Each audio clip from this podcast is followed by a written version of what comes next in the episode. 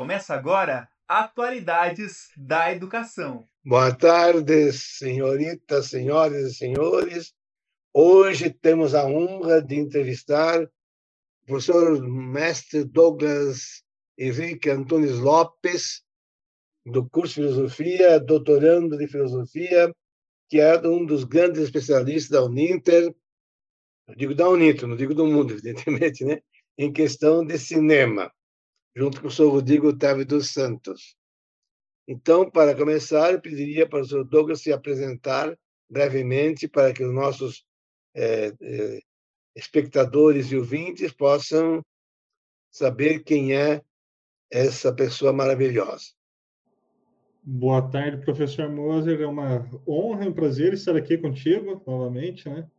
É, tenho a felicidade de ser colega de trabalho do professor Moser, que né, é essa figura importantíssima para a filosofia, é, para a educação, né, sempre é, brilha, faz brilhar os nossos horizontes, né, nos anima a sempre é, trabalhar mais, buscar mais conhecimento, né, se aprofundar nos temas que a gente pesquisa, que a gente investiga.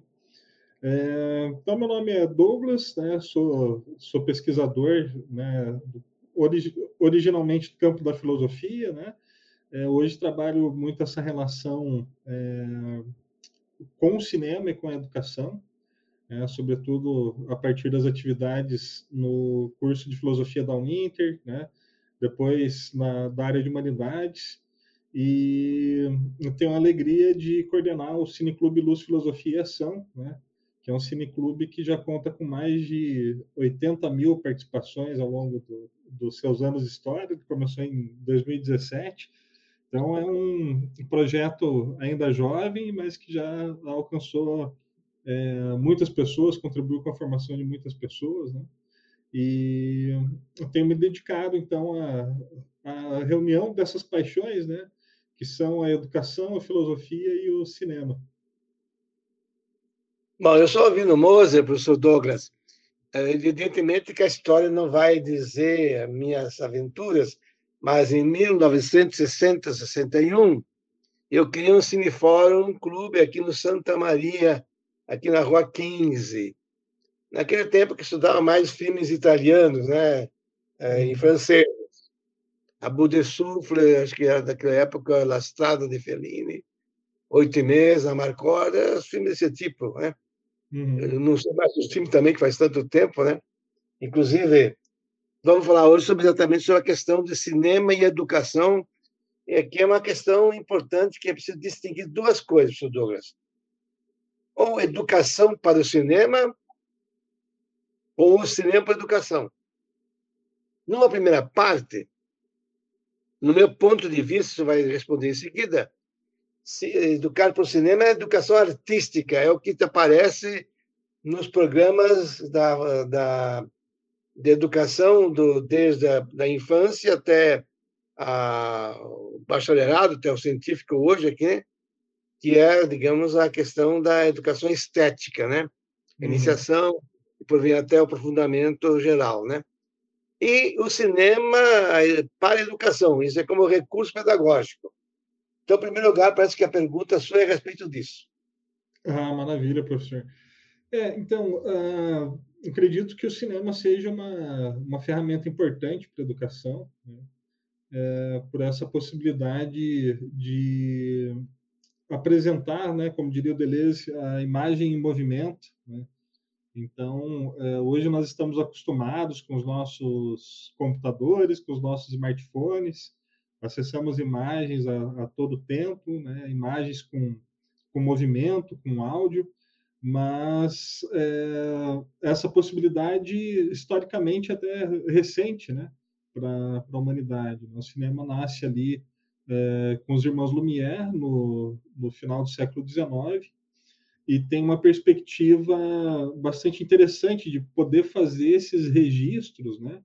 É, então, até bacana falar sobre isso, que os, o, as primeiras filmagens, elas nascem como uma tentativa de registro da, das coisas, né? Não é, o cinema ficcional. O cinema ficcional ele vem um pouco depois, é, mas ele cabe muito bem, né? Tanto o, aquilo que a gente chama hoje de documentário, né, que vai registrar é, a vida, né, tem um debate sobre isso também. Será que o documentário também não tem uma autoria, né? Mas ele tende a registrar é, a via dos fenômenos como eles são, né? E o cinema ficcional ele consegue também né, trazer elementos distintos, né? porque nos leva a lugares diferentes, a histórias diferentes, conhecer, a conhecer personagens é, que fazem ou não parte da nossa realidade. Às vezes eles são próximos a, a nós, né?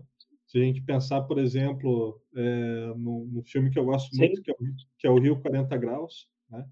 É, que é um filme é, que vai contar a história né, de cinco garotos que é, vivem numa comunidade carente ali no, no Rio de Janeiro.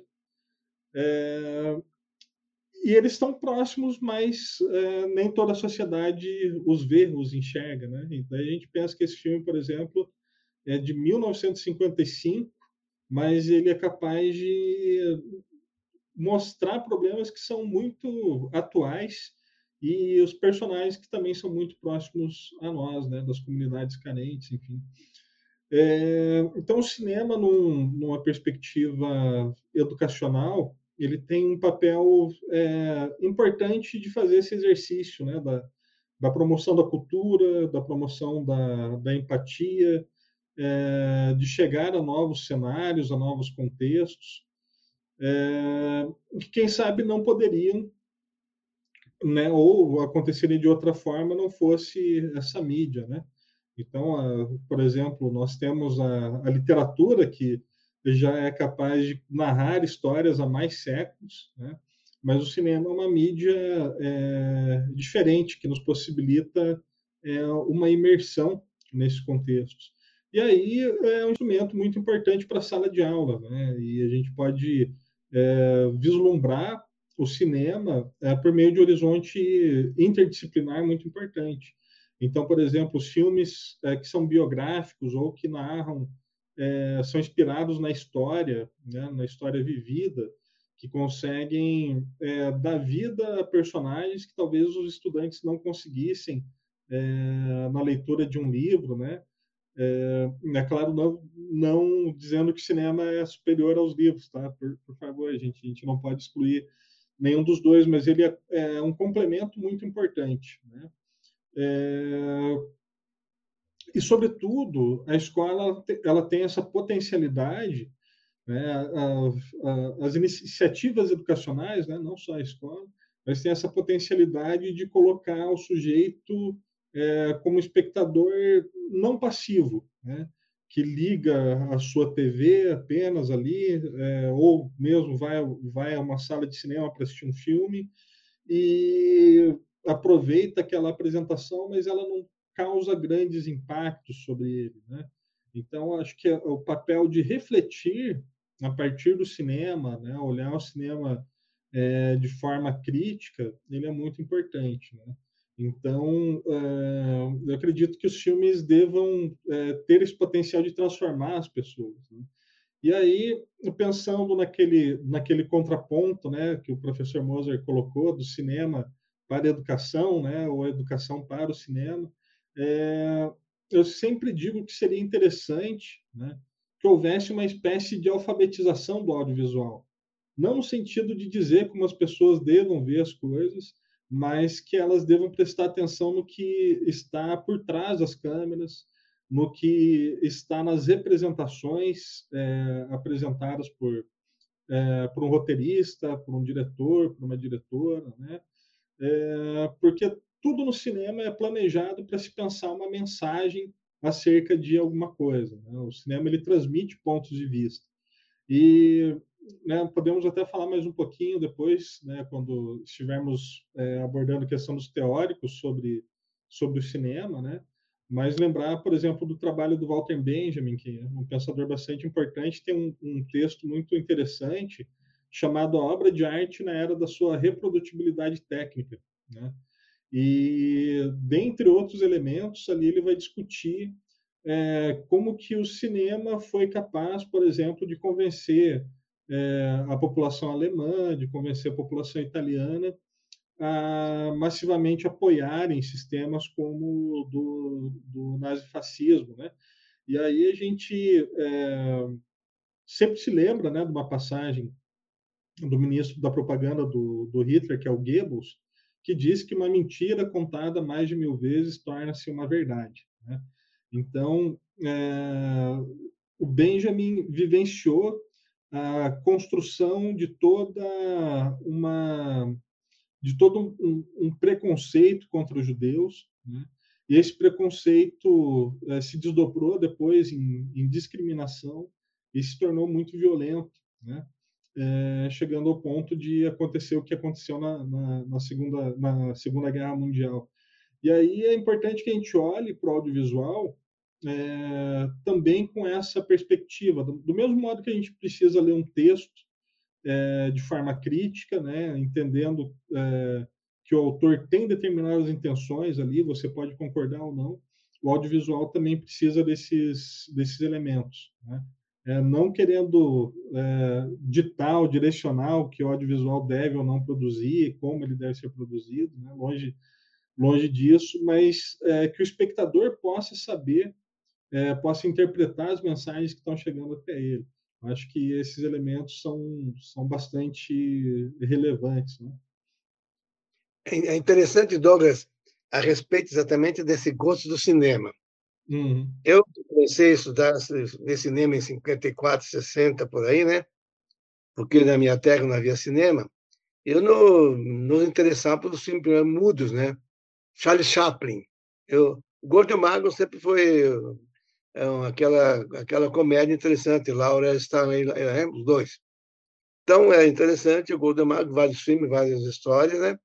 E o Charles Chaplin tem filmes fantásticos, como O Ditador, é, tempos modernos, a questão da luz da ribalta, há um filme que ele faz uma dança de pães maravilhosa, tudo até não sei até quando ele passou depois a, a, a, ele foi contra primeiro o ensino falado, o cinema, o cinema falado que o cinema é falado por imagens. Então hoje praticamente ninguém mais fala de Ingmar Bergman, de Eisenstein, Ingmar Bergman face, o Ango Silvestre, o, do Apocalipse e outros tantos outros, né? são filmes que hoje em dia são pessoas são incapazes de assistir. Tamanha arte. E também o neorrealismo francês e, italiano, né, que é a questão da La Strada, Oito Metro com, com Fellini, depois com Antoniucci, Fratelli, Rocco Fratelli Fratelli, a questão depois os é, franceses miseráveis, a questão do eh, Jacques Truffaut e companhia. Então, eram filmes é, bem diferentes, Finesco, que era um comediante, o Jacques Tati também, que é espetacular, que aquele Tudo se Comunica, é monônculo, né? Então, são, veja bem, como é que, uh, me explica como é que, digamos, uh, o cinema vai modificando o senso estético das pessoas, logicamente dos alunos. É uma pergunta bastante importante, bastante complexa, né, professor? O... Então, nós notamos, assim, algumas transformações, né, ao, ao, longo do tempo, no que diz respeito a essa questão da percepção estética, né? E aí, eu gosto de lembrar, por exemplo, de um texto do, do Paulo Leminski, em que o Leminski pergunta, né, o título do texto é uma pergunta, Estado ou mercado, quem manda na arte? E ali ele desenvolve algumas reflexões sobre a, as diferentes formas de se produzir e financiar a arte, né? E nós nos remetemos imediatamente lá à, à consolidação do cinema e depois a tentativa de é, até um esforço internacional é, da criação da Federação Internacional de Arquivos Fílmicos, né? a FIAF. É, essa federação ela teve um papel importante é, no sentido de querer criar polos né, em que fosse possível é, acolher os filmes que fossem realizados, né, é, conservar esses filmes e, sobretudo, expor esses filmes ao público. Né. E ali nós encontramos um, né, em meados do século XX, é, uma contraposição de, de posições entre os europeus e os norte-americanos. Né? que os europeus tinham viam o cinema como algo público, como uma cultura é, que deveria ser acessível a todos, né? É, tendo visto ali que a FIAF é, começou né, com uma força bastante importante é, com a França, né, depois da Segunda Guerra Mundial com, com a Alemanha, é, com a Itália né, e assim por diante, e tinha essa perspectiva de tornar os filmes como algo público, né? E os norte-americanos, por outro lado, é, nos apresentaram é, um horizonte de mercado. Né? Então, a dimensão é, dos direitos autorais, por exemplo, ela nasce nesse contexto. Então, os filmes eles passam a serem vistos como produtos mesmo. Né? Então, você tem um estúdio que financia uma produção, é, essa produção é vendida, é feita uma distribuição das cópias desse filme, é, e, a, e, as bilheterias que vão conseguir é, pagar essas produções, dar lucro aos estúdios para que eles possam produzir novos filmes. Né? E a gente se mantém nessa, nessa perspectiva. E aí eu me lembro também muito de um autor chamado Joseph Campbell, né, que tem uma, uma noção que é um conceito bastante interessante, que é o de monomito, né, é, em que ele faz comparações entre as estruturas narrativas é, ao começar pela literatura, né? e nós notamos ali é, certas regras, certas estruturas para se construir uma narrativa, né, para estabelecer o espaço ali do, do herói, que normalmente é o protagonista, né, ou então do anti-herói, é, e assim por diante. Então, muitas vezes nós temos aquela sensação, quando vamos assistir algum filme é, que é bem mercadológico, né? Claro que isso não é, não é uma regra, né? tanto é que as últimas edições do Oscar têm surpreendido muito, né? Por exemplo, no, é, em 2019, quando é, a gente tem uma edição é, bastante peculiar que coloca é, filmes internacionais como, como os grandes filmes né, da, da premiação, é, mas, assim, nós temos muita impressão quando estamos assistindo algum filme de que nós já sabemos o que vai acontecer no final. Né? Isso é porque nós já vimos aquela regra várias vezes, em várias narrativas. Então, é, os filmes que costumam surpreender são justamente aqueles filmes que vão apresentar uma dimensão inovadora. Né? É, e os grandes diretores, os grandes cineastas, eles se destacam por isso, a começar pelo Chaplin. Né? O Chaplin ele não tinha é, um, um, assim uma perspectiva é, de fazer um cinema, por exemplo, para agradar as elites. Tanto é que o, os personagens do Chaplin eram todos é, bastante populares. Então, como é, o professor Moser mencionou nesse filme o Tempos Modernos, o Chaplin interpreta um operário, né, que fica ali na fábrica. Muita gente assi já assistiu esse filme, mas né, para quem não assistiu, vale a pena mencionar, né? vale a pena revisitar esse filme, é, que é o operário que fica ali do lado da esteira, apertando os parafusos né, com as chaves de fenda, e precisa acompanhar a velocidade da esteira até que ele não consegue mais, e daí ele é, tem um, um momento de descontrole, ele sai do lado da esteira, mas ele continua essa movimentação de apertar os parafusos. É, e aí ele mostra a, uma incongruência que é o homem tendo que se adaptar à máquina e não ao contrário. E é uma incongruência Como que a gente vê até hoje, né, professor? Como diz o Camus, é a mineralização do homem, né? Que ele uhum. vai lá e apertava os botões da mulher para poder, né? Então, é levado para a cadeia, para a prisão, assim por diante, levado para circunstâncias. Então, uhum. são filmes aqui são Hoje em dia, por exemplo, há filmes que são apenas conversas filmadas. Por exemplo, O Ponto de Mutação. Uhum. O Ponto de Mutação, eu usei esse filme uma vez em Piraí do Sul, né? Passei o dia inteiro como um é, filme de. Eu tinha gravado em, em videocassete, né? Aquelas grandes, né? Não pequena, grande. Uhum. Aquelas. É, cassete grande, né? E aí eu uhum. tinha, eu podia parar e eu comentei essa parte, digamos, da parte de ética e a parte científica né, do, do filme. A conversa entre um cientista nuclear, que é a, aquela artista da Ingmar Bergman, que é o nome dela, famosa, depois tem um presidente da República que perdeu, e um poeta.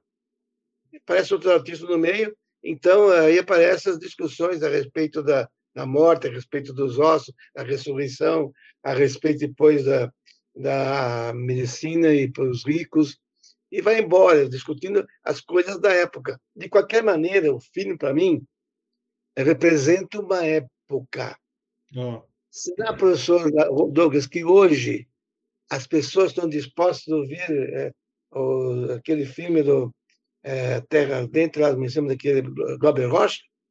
Em Será que Em Trânsito e outros também, né?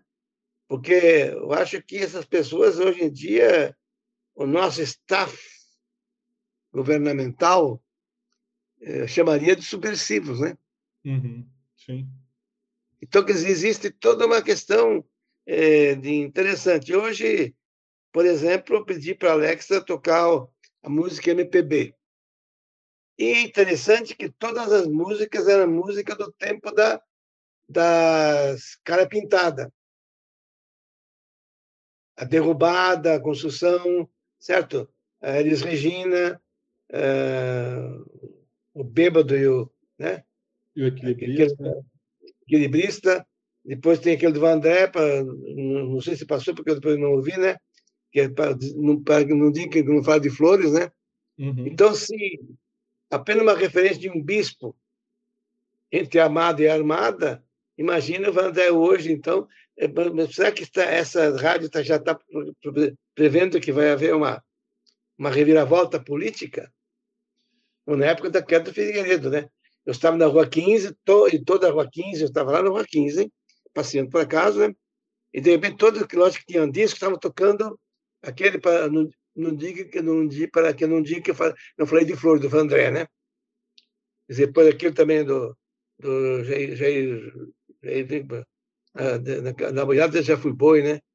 Sim. Aquela coisa, já fui rei. Então, esqueci o nome do, do, do, do da canção. Então, existe toda uma, uma uma sintonia, assim, sintonia ou contemporaneidade entre filme e realidade, não acha? Você acha que hoje tá, o público estaria disposto a assistir um filme de Mononcle, do Tati? Duvido. Pois é, essa é, uma, essa é uma boa questão. Eu gosto muito dessa época do cinema, né? gosto é, muito dos filmes do Glauber Rocha, pesquiso o Glauber hoje. E uma das coisas que me assustam é, realmente é como ler os textos do Glauber, né, da década de 60, né, da década de 70 também, e assistir os filmes do Glauber, é, parece é, estar tecendo críticas à, à realidade atual. Né? Então, muitas vezes dá a impressão de que passamos algumas décadas e, e muitas coisas, ao invés de se transformarem, voltaram a, a estaca zero, enfim, a gente precisa é, reconstruir tudo novamente. Né? Então, é, é, interessante mencionar porque é, existem elementos muito é, peculiares nessas obras, né? Desde a questão técnica, o, o Glauber Rocha mesmo dizia que é, o cinema latino-americano não pode ser como, como o cinema europeu, e ele deve ter uma estética muito própria, muito singular, né? É, para que ele expresse as contradições da realidade latino-americana. Né? Então, como é que a gente entende a violência? Se a gente apresentar né, um filme, né, colocar numa tela personagens que sejam violentos, é, eles podem agir é, por uma violência banal, como acontece muitas vezes. Né? Mas ali, no caso dos filmes do Glauber, quando a gente é, vê as cenas como em Deus e o Diabo na Terra do Sol, né, o Corisco, que é um personagem inspirado no último dos cangaceiros do bando do, do Lampião, é, aquela violência motivada pela fome, né, pela desigualdade, pela miséria, né, pela, pela tristeza, por um contexto é, já violento, enfim. Então, é, fazendo um, um, diálogo com, outro, com outros diretores, né? se pensar nos filmes do Sérgio Leone, por exemplo. O Sérgio Leone gostava de dizer é, que os filmes dele eram óperas da violência. Ou seja, é, não é uma violência banal que se apresenta na tela, mas ela é sempre motivada por algo. Então, é, você espera o filme todo né? uma, uma construção narrativa, para no final daí ver uma ação de vingança, né? por exemplo, né? do protagonista, mas aquela ação ela é justificada por um background Sim, muito mais profundo, né? É, então, eu recomendo, por exemplo, é um filme chamado Era uma vez no Oeste do Sérgio Leone, que é um filme lindo, assim, ele tem pouquíssimo tempo de diálogo, mas o Leone consegue falar muito bem é, com as imagens, com a câmera, né? O protagonista desse filme é interpretado pelo Charles Bronson, numa, acho que foi a melhor interpretação do Charles Bronson que, que ele fez na vida, enfim. Qual é o filme mesmo? É, Era uma vez no Oeste com, com a trilha sonora do Ennio Morricone também, né? E a gente pode pensar também nos filmes do Kurosawa, né? Do Akira Kurosawa, assim, a gente é, lembrar dos Sete Samurais, que é um filme bastante importante também, e vai contar a história de aldeões que é, são assaltados por um grupo de criminosos, né? Pode falar, professor. E Kurosawa também tem que falar aquele filme Madaio sobre o professor, né? Sim. Que é interessante, que é toda a vida, então, 10 anos de vida de um professor aposentado no Japão, depois guerra, né? Exato. É interessantíssimo como é que é, tem umas lições sobre o professor que é, aparecem nos discursos dele, que ele bebe muito cerveja, né? Uhum. Mas no meio das coisas ele dá suas, seus recadinhos, né? Sim. Porque aquele Gonçalo é um, foi um grande, um grande cineasta, do meu ponto de vista, né? Com certeza, com certeza. Como sonho. Sim, sim. É, esse filme Madadoyo é muito bonito. Acho que eu não, não assisti nenhum outro filme que fale sobre a, a carreira né, da docência, sobre os professores, é, quanto esse. Né? Então, é um filme bastante bonito. E os alunos é, desse professor continuam visitando ele, interagindo com ele todos os anos depois né, que ele sai da escola. Então, ele é sempre visto como, como mestre. Né? É, e assim, pensando lá nos, nos Sete Samurais, é, é, um grupo de aldeões que é atacado por uma quadrilha de bandidos, né? Esses bandidos, eles é, vão depois da, da colheita e roubam quase tudo que os aldeões produziram. E daí chega um momento que eles não conseguem, não aguentam mais aquela situação e chamam, é, contratam alguns samurais é, para que eles ajudem, né? É, então, quando acontece a, a violência, essa violência ela é, é contextualizada, né? Então, essa banalização feita pelos grandes roteiros, pelas grandes produções também da violência, acho que elas são problemáticas, né? Porque os roteiros eles acabam sendo esvaziados, né? É, as histórias são praticamente as mesmas, não apresentam grandes novidades, só uma sequência de é, cenas de ação que deixa o espectador é, vislumbrado, às vezes até tonto de tanta, tanta coisa que ele viu, né? É, batida de carro, explosão, não sei o que, mas a, o pano de fundo de um, de um roteiro é, ele é, é, muito esvaziado nesse, nesse contexto. Né? Gente, eu, é, eu já vi alguns estudos comparando, por exemplo, as câmeras do Kurosawa é, com as câmeras dos filmes da Marvel. Né? É, você nota que né, as câmeras dos filmes da Marvel elas não têm sentido narrativo nenhum. Né? As do Kurosawa sempre tem alguma toda a perspectiva do Kurosawa ela é planejada de uma forma específica para transmitir alguma mensagem. Né? Então os movimentos de câmera dele sempre têm início, meio e fim. Né? É, e esse jogo de câmeras ele ajuda a construir a narrativa. Né? Então, por exemplo, se você coloca é, uma câmera em cima do sujeito, né, em cima do personagem ou da personagem, é, ela vai ser vai ser representada como alguém oprimida, né, ou oprimido. É, se você coloca a câmera embaixo e aquele personagem vai parecer grandioso, né, então você está exaltando ele. Se você coloca a câmera na frente dos olhos, então é, podem ser duas coisas, ou intimidade né, com aquele personagem, ou intimidação. E cada vez menos esses recursos são valorizados e imprimidos em, em tela. Né? É, Inclusive, quero lembrar que o professor Douglas deu um curso sobre justamente como sobre a arte do cinema, né? É cine, como é que chama? Cine... Nós temos o Cinelogando. É. Cinelogando, né? Ou blogando. Então, que é, um, que é, digamos, uma iniciação a ver como é que existem as faixas, os escudos, as tomadas de câmeras de, de lado, de, de cima, de baixo, né? Isso tudo é importante. E, por exemplo, você vai ver, por exemplo, o Cole, uma lição de amor, tem um momento em que só entra um raio de luz. É a única saída que ele tem para ver as coisas, né? Ele perdeu a avó, né? É aquele filme interessantíssimo, né?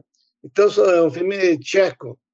Então, os filmes tchecos têm, cada país tem um modo de apresentar o filme. O inglês não é, não é o americano. O francês não é o italiano.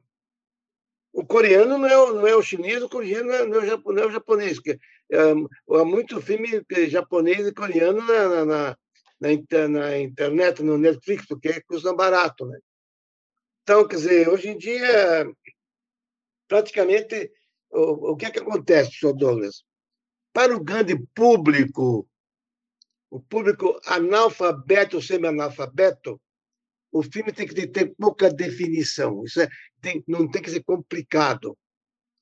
Por exemplo, a Globo ela projeta suas novelas para público de, de um QI de nove anos. Para todo mundo possa entender. Mazarop. Hum. Mazarop justamente é um filme que é para, justamente para, para o grande público. Hoje em dia, não vai falar isso para professores, nem para universitários, eu não sou capaz de não assistir. Eu mesmo cumprimentei nas Europa, porque eu estava, uma vez estava em, em de Caldas, em 63, 62, 65, parece que foi, em 66, estava lá e eu encontrei o Mazarop em frente à caminhonete dele, que era uma caminhonete grande, então, ele tinha uma fazenda lá perto de, de de Caldas, né? Eu cumprimentei, só passando, né? É um homem simples. Em todo caso, ficou riquíssimo. Então, é, o, o que é que você me diz a respeito dessa capacidade de entendimento? E no, como é que o filme, o filme, chegou no Brasil? No Brasil, também, não é a França, não é, não é a Itália, não é, não, é, não é Inglaterra, não é a Rússia, que tem gente que pode apreciar esteticamente. A maioria, a maioria né, de, todos, né? Os analfabetos tem pouca, digamos, pouca pouca, como aquele Cine Paradiso mostra, né? Sim. Existe um modo de vida que eles já têm, mas é uma coisa, né?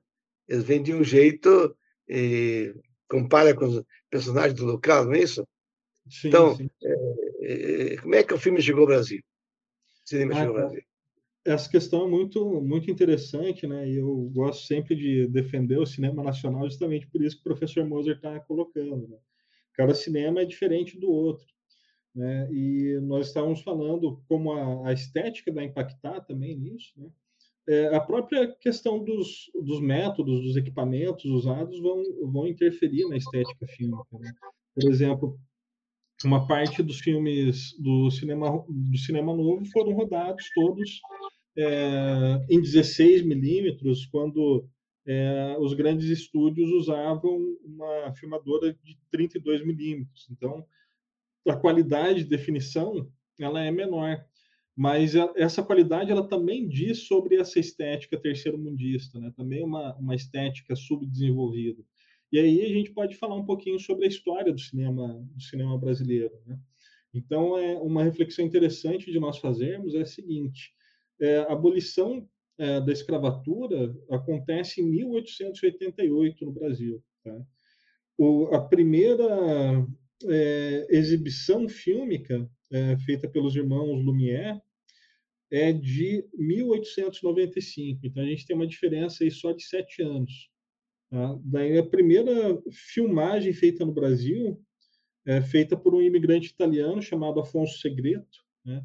é, que está vindo numa embarcação da Itália para o Brasil. Ele faz uma tomada da Baía de Guanabara, é, isso em 1896. Então, a primeira filmagem, né, ela não demora muito tempo depois é, da primeira exibição do cinema. Mas é importante a gente pensar como que esse cinema chega aqui. Porque, né, falando ali da, da, do processo de escravidão, ele é muito próximo a nós. Né? Então, 1888, uh, historicamente, é uma idade muito, muito próxima. E aqueles que foram né, libertados pela assinatura da, da Lei Áurea, é, ficaram sem é, preocupação, ficaram desassistidos é, completamente em relação ao, ao Estado, né, porque não se é, preocupou em dar capacitação, da formação para as pessoas, para esses negros, é, não se preocupou em inseri-los no mercado de trabalho, e ao mesmo tempo o cinema chega aqui quando você tem uma elite né, branca é, que defendia ainda a escravatura, enfim, não gostava de fazer trabalhos manuais, né, e, e eles achavam que o trabalho com cinema era um trabalho muito braçal, né?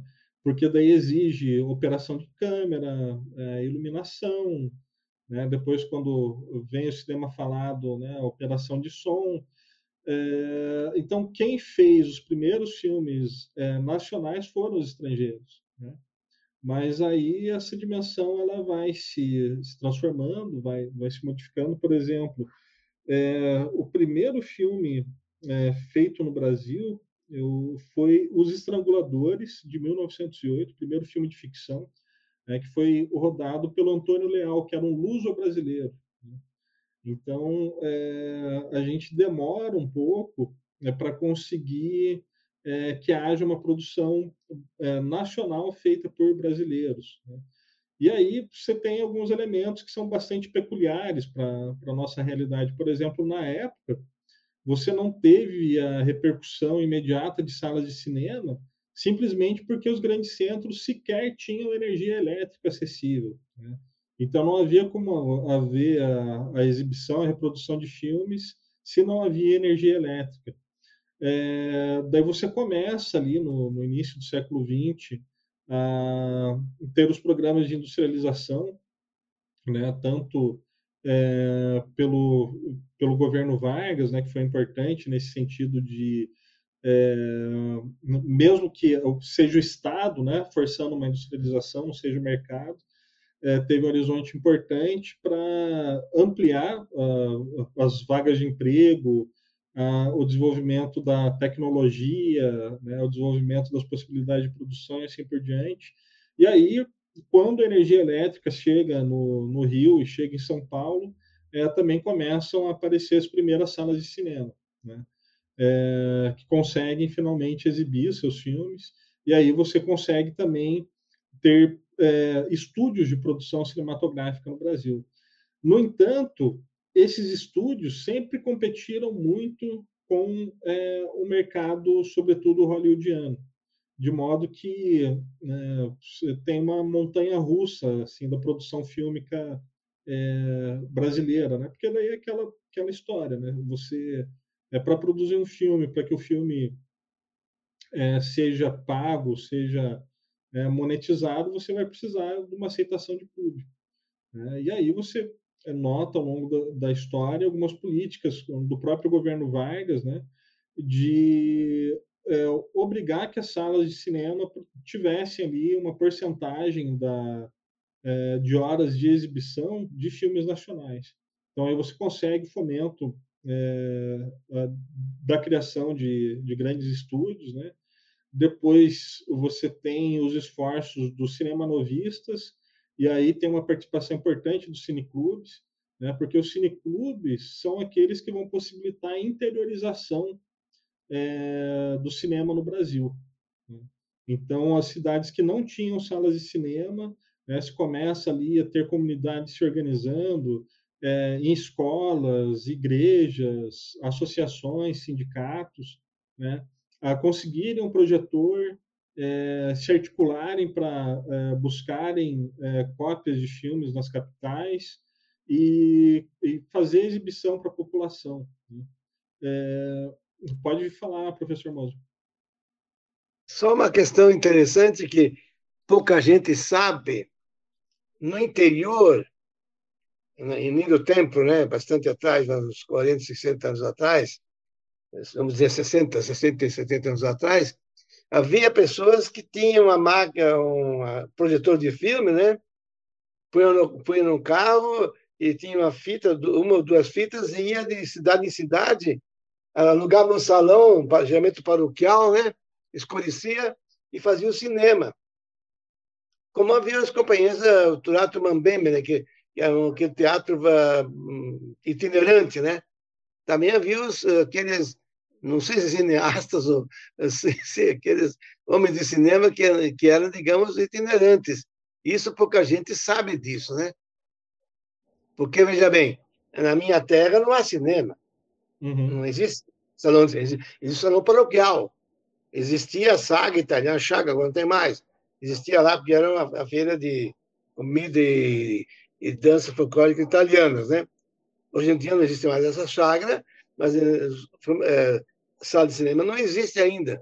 Tem 9 mil, 10 mil habitantes. É, é, não diga o centro de rodeio, mas, mas todo o município de rodeio que é grande, né? Então, quer dizer, são coisas que é, as pessoas não conhecem da história do cinema brasileiro. Conhecem a história dos grandes cinemas, que você, nós somos universitários hoje. Falar hoje de cinema é uma questão, falar de cinema em 1960 ou 59, quando foi lançado Orfeu Negro, é outra coisa, que é uma, uhum. que é uma produção é, ítalo-franco-brasileira, né? Orfeu Negro, que pouca gente assistiu. É um grande filme, né? Manhã, tão bonita manhã o roteiro do Vinícius de Moraes, né? É. é. Então, são, são essas ações que vão possibilitar a interiorização dos cinemas, né? Até tem um filme para indicar é, desse contexto, que é o se chama Cine, Aspirinas e Urubus, né? que é um hum. filme é, aí da década é, do, dos anos 2000, né? que é bastante interessante, que vai, vai contar a história de um é, alemão que está aqui na década de 40, é, fazendo propaganda da aspirina. E daí ele roda as cidades é, da região Nordeste para fazer exibição da propaganda e vender né, os comprimidos. E o primeiro contato pessoas, de muitas pessoas com o cinema, né, com, com a imagem em movimento, foi por meio dessa ação. Então, bastante interessante esse, esse retrato. Eu conheço um amigo meu de Canoinhas, né? Ele teve, a primeira, teve o primeiro cinema aqui em Curitiba, ele é um dos, um dos de, que tinha. Passava filme, né? Uhum. Aí ele resolveu pegar, já que de, agir sozinho. Então, ele criou o Joss, Joss Filmes. José Almiro dos Santos, o nome dele. Então, pegou, ia de cidade em cidade com a, a, duas projetoras e passava filme. E assim, quer dizer, ele tem hoje seus 75 anos, mais ou menos, né? É um professor de canoinhas professor de matemática. Então, quer dizer, são pessoas que pouca gente conhece. Só se fala de história do cinema, é, chama-se nada. É, é, que é aquele. que era com a, os grandes brasileiros, aquele. sobre a favela do Rio, né? aquele assinato, como é que chama? Trilha Central, né?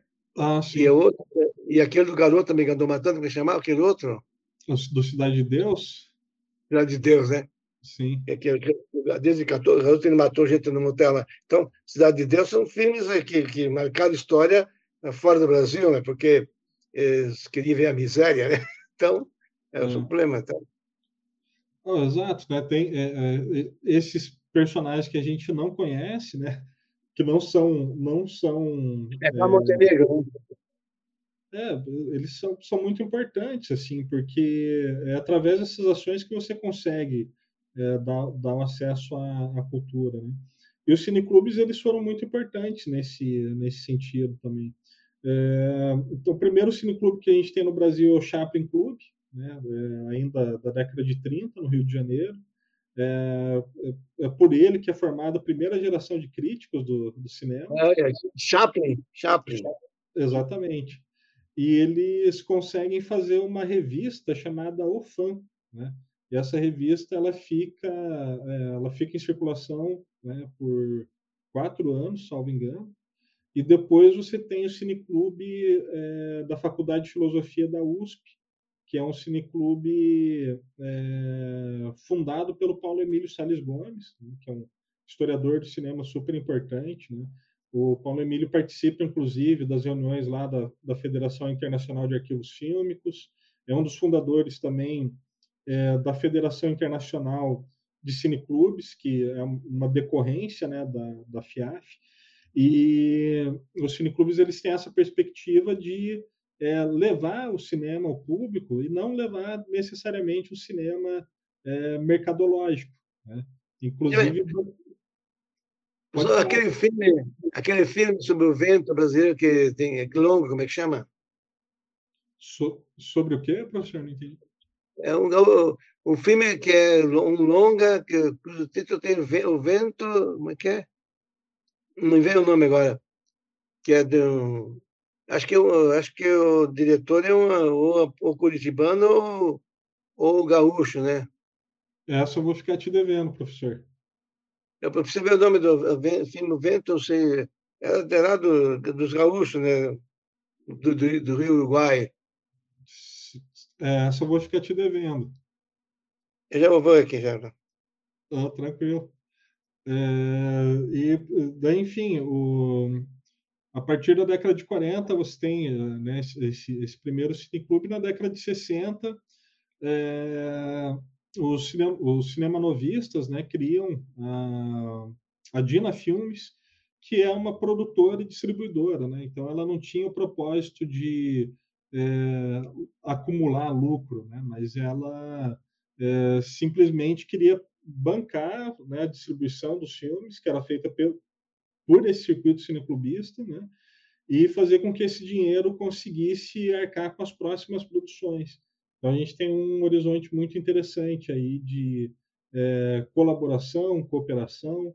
Né? Daí a gente pode falar dos diretores do cinema novo. Né? A gente tem primeiro o Glauber Rocha, né? daí famoso pelo, pelos filmes já mencionados aqui, Deus e o Diabo na Terra do Sol, é, Terra em Transe, Barra Vento, e assim por diante.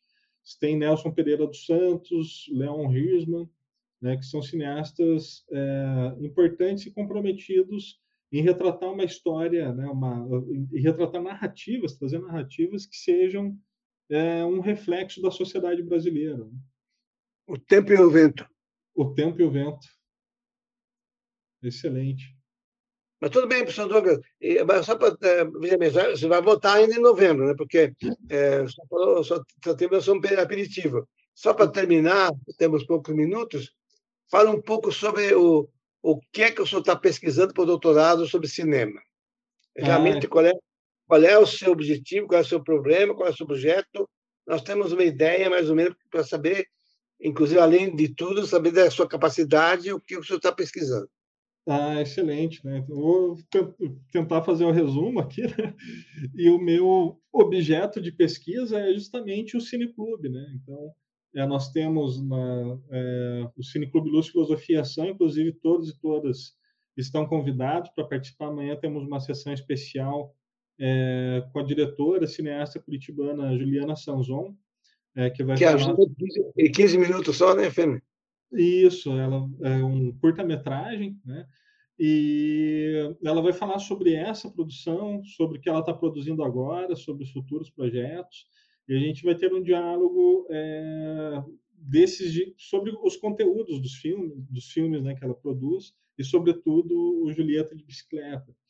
E é, eu faço a minha pesquisa me pautando muito numa cinegrafia, é, numa filmografia brasileira, né? É, tenho o Glauber Rocha como um dos autores principais da, da pesquisa, porque o Glauber, além de cineasta, era um grande escritor, né, professor Moser?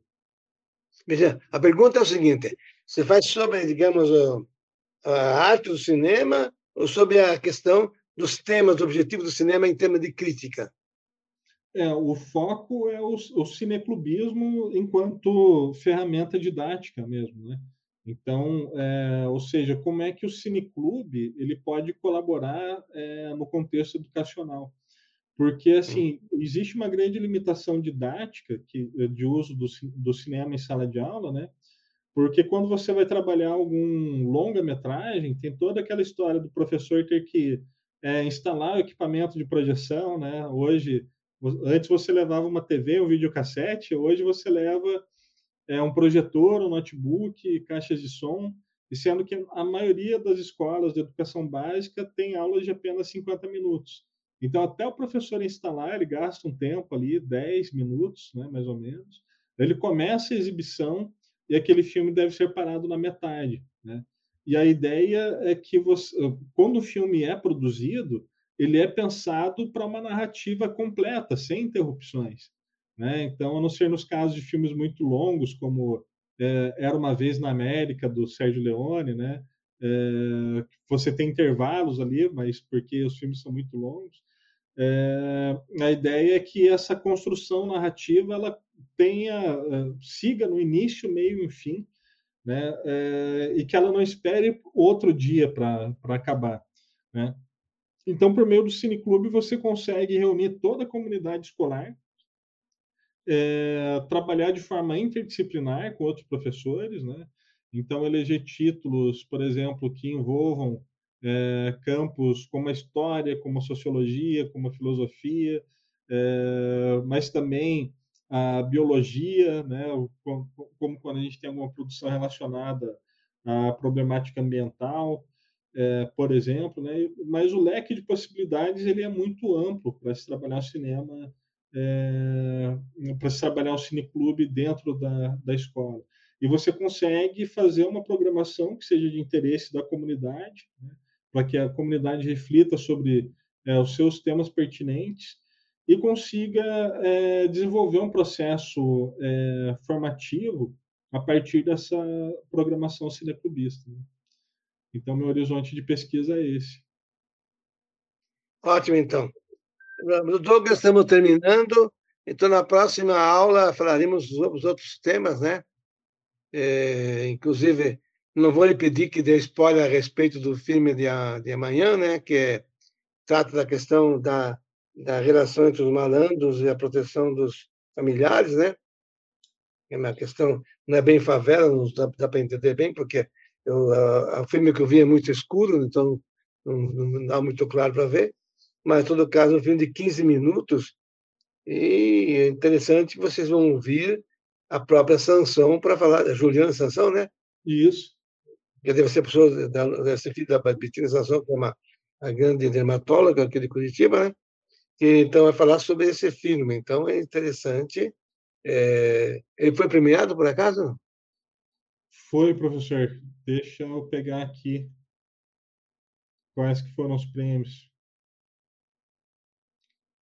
Só um, um minutinho. Mas ele foi exibido em, em vários festivais, né? Foi, foi um filme premiado também. Deixa eu só pegar aqui que eu já falo. Ele, ele ganhou o prêmio de melhor roteiro e trilha musical no 14º Encontro de Cinema dos Sertões e de melhor atriz no 13º é, Santa Maria Vídeo e Cinema. E ele participou de vários festivais também. Né? Então, é, por exemplo, o Festival de Cinema da Baixada Fluminense, participou de alguns é, festivais internacionais, como o Short Cup World é, Film Festival. Então, assim, são muitos festivais que ele, que ele teve participação. Bom, foi um filme premiado, reconhecido também. Bom, então acho que foi muito interessante a nossa conversa com o Douglas, que foi muito, assim, digamos, familiar, muito simpática, né? muito, muito simples para nós todos eh, podermos entender. E vamos tentar, vamos lançar outros programas com ele em novembro a respeito de alguns filmes em específico, né? Nós vamos Isso. visar, sobretudo, Charlie Chaplin e a questão dos eh, Ingmar Bergman e Eisenstein, né? E a turma dos, dos autores atuais, para ver a evolução do cinema, eh, não só no Brasil, mas no mundo. Últimas palavras, Sr. Douglas, para se despedir, por favor. Ah, eu agradeço pelo espaço né, concedido aí pelo professor Alvino Moser, agradeço pela CNU, é, agradeço principalmente ao público, né, espero ter trazido alguns elementos interessantes para vocês pensarem no cinema. Então, muito obrigado, fico sempre à disposição de vocês. Eu agradeço ao Douglas pela oportunidade de termos a sua presença aqui, agradeço as Notícias na pessoa da Bárbara, está nos auxiliando nessa projeção, e a vocês todos uma, um, um bom fim, um bom fim de dia, um bom, bom proveito e aprenda as lições que o Douglas nos deu. Muito obrigado